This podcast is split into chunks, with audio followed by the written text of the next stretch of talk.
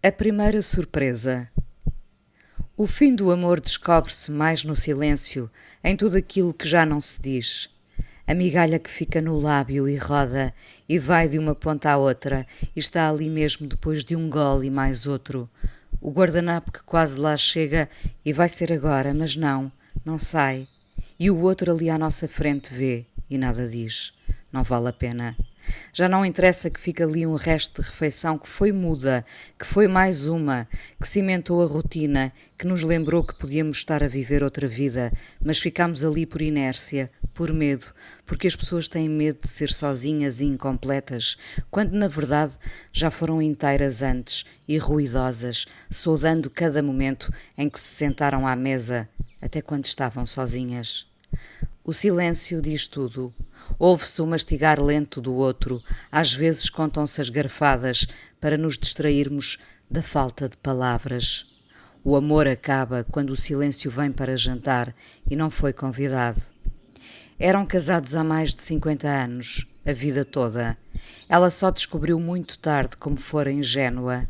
Dedicou os seus gestos pequeninos e grandes aos filhos e ao marido, até quando errou nos gestos foi bruta por incapacidade de ser meiga. Agora está tudo nos livros, não é? Ensinam-nos a ser pais como se fosse molde que servisse a todos. Ser meigo é coisa que já não se diz. Fomos de um extremo ao outro. Fomos da incapacidade de demonstrar amor até este amo-te banalizado em pacotes de açúcar com que tentamos adoçar a vida. Amo-te pode estar nas mensagens automáticas do telemóvel, porque é coisa para sair a toda a hora, até quando não se sente. Vivemos do instantâneo, nem sempre é mau.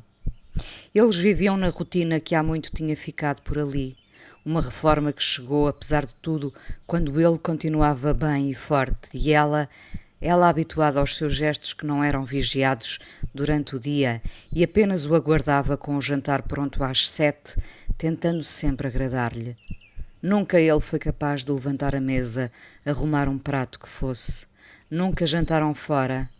Ele veio para casa triste e ela mais triste ficou por já não poder ter o seu dia limpo, entre pensamentos que não chegavam a ser voz e os telefonemas com as irmãs, com quem se ria entre uma ida ao jardim ou ao quintal, quando as galinhas davam sinal de mais um ovo. Ele vinha todos os dias da cidade. Ela quase não saía de casa. Raras idas ao médico, à costureira, à pequena mercearia onde sempre se abasteceu incansável com os filhos que seguiram com a vida, porque os filhos são nossos no sentimento, mas um dia vão descobrir a rotina deles. Os dois ficaram sozinhos, mais velhos e doentes, mas isso nunca fez com que ele estendesse o braço para lhe dizer: Eu faço. Isso não aconteceu.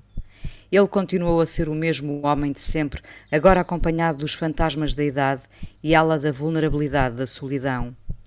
Entre os gestos pequeninos e largos, da bondade que sempre a acompanhou, ela foi fazendo tudo.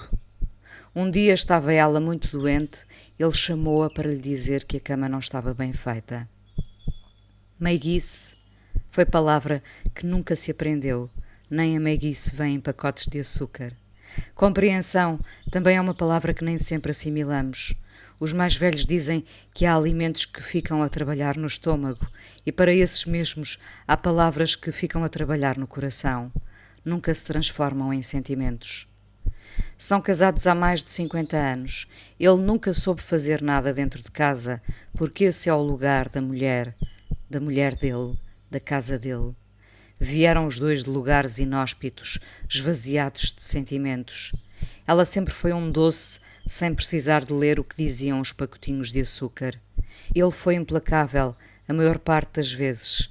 Fez a pulso e chegou aonde queria, mas não, nunca, ao lugar do amor. Uma linguagem por aprender. Há dias ela saiu da mesa enquanto ele ficou no seu mastigar lento e uma migalha residia ali mesmo no lábio. Ficou ele e a rotina. Ela saiu para estender os pensamentos. Quando voltou, ele já não estava na mesa, mas tinha-lhe deixado duas tangerinas descascadas. A primeira surpresa em 57 anos.